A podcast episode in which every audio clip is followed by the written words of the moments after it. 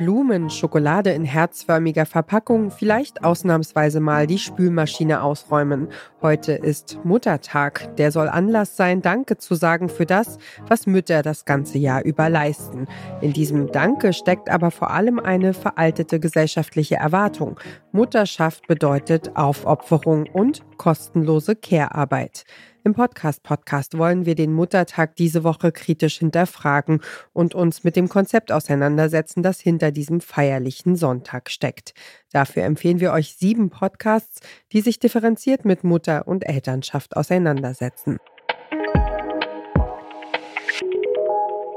Haben wir ein Recht auf Zeit? Warum ist Zeit ein feministisches Thema? Und wie wirken sich eigentlich Gesetze darauf aus, wie viel Zeit wir im Alltag haben? Das Spannende ähm, an der Regulierung von Zeit durch Recht ist eigentlich, dass ähm, Recht meistens bestimmte andere Zwecke regulieren will und dann Inzidentzeit auch mit reguliert. Das merkt man zum Beispiel an der Debatte um den Anspruch auf Kinderbetreuung, der ja auch rechtlich normiert ist, ähm, im SGB 8 in Paragraph 24. Ähm, da hat man ganz stark diskutiert, ähm, ob man eine Ausweitung braucht, um sowas wie Erwerbsarbeit und Care-Arbeit besser miteinander vereinbaren zu können. Ähm, häufig fällt dann das Wort Vereinbarkeit als Stichwort an den Punkt und man diskutiert scheinbar eben nur über diese beiden Elemente. Wenn man sich jetzt aber die weiteren Gedanken darüber macht, ist es natürlich so, dass dieser Konflikt eben erst entsteht, weil die Zeit eben nur für das eine oder das andere reicht. Also man könnte insofern eigentlich auch eher von Unvereinbarkeit sprechen, wenn man so möchte. Das ist die Rechtswissenschaftlerin Alice Bertram im Podcast Justitias Töchter. Der Podcast zu feministischer Rechtspolitik wird von den Juristinnen Selma Gata und Professorin Doktorin Dana Sophia Valentina gehostet. Und hier ist der Podcast-Podcast von Detektor FM.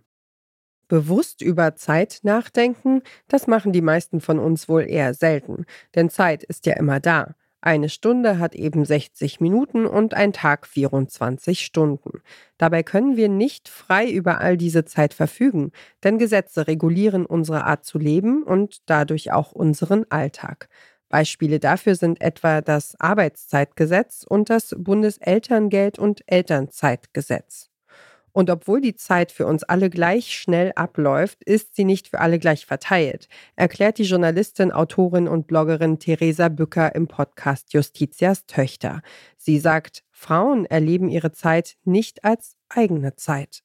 Ja, bei, bei Frauen ist es häufig so, dass ihre Zeit vorbestimmt ist und über ihre Zeit verfügt wird durch andere. Das ist ganz eng geknüpft, ähm, zum einen an patriarchale Strukturen, aber auch an Sorgeverantwortung. Das Thema, sagt Bücker, ist nicht neu. Seit einiger Zeit wird nur immer häufiger darüber gesprochen.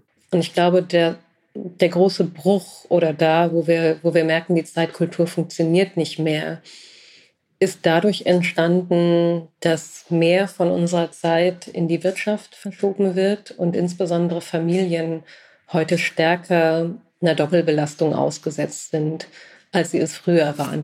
Und das führt zu einer großen Erschöpfung. Vor allem Frauen erleben demnach eine zeitliche Überlastung, weil Aufgaben nicht umverteilt wurden oder werden. Was dann passiert, ist, dass, ähm, dass die Zeit, die man pro Tag zur Verfügung hat, ausgereizt wird mit Erwerb und Sorge. Das ist eigentlich das, was im Vereinbarkeitsdiskurs passiert. Es wird geguckt, wie man irgendwie zu der Sorgearbeit noch möglichst viel Erwerbsarbeit quetschen kann und sowas wie Erholung, ähm, Freizeit, Zeit für Freundinnen, für politisches Engagement. Das fällt da komplett raus.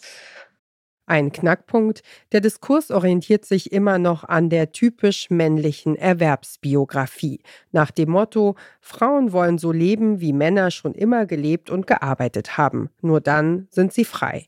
Dabei, so Theresa Bücker, ist es längst an der Zeit, neue Arbeitszeitmodelle zu durchdenken und andere Begriffe zu finden.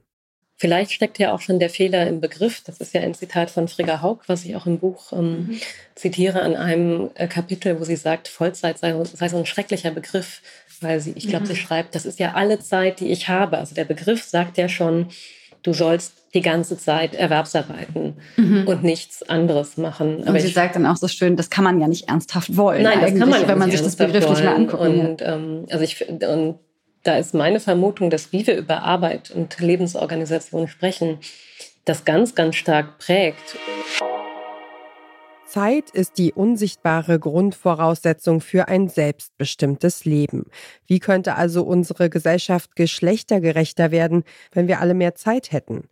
Dieser Frage widmet sich die Podcast-Folge über feministische Zeitpolitik. Justitias Töchter ist ein Podcast des Deutschen Juristinnenbundes. Zusammen mit ihren Gästen diskutieren die Hosts Selma Gata und Dana Sophie Valentina zum Beispiel über geschlechtergerechte Unternehmenskultur, über Femizide und geschlechtergerechtes Steuerrecht. Und wer diesen Podcast hört, sortiert die Marmeladengläser im Vorratsschrank von heute an chronologisch. Das war unser Podcast-Tipp für heute und das war die letzte Folge unserer Themenwoche zu Mutter und Elternschaft. Wenn ihr auch morgen noch auf dem Laufenden bleiben wollt, was unsere Empfehlungen angeht, abonniert unseren Podcast auf eurer Lieblingsplattform. Wir freuen uns auch immer über ein Like oder einen Kommentar von euch.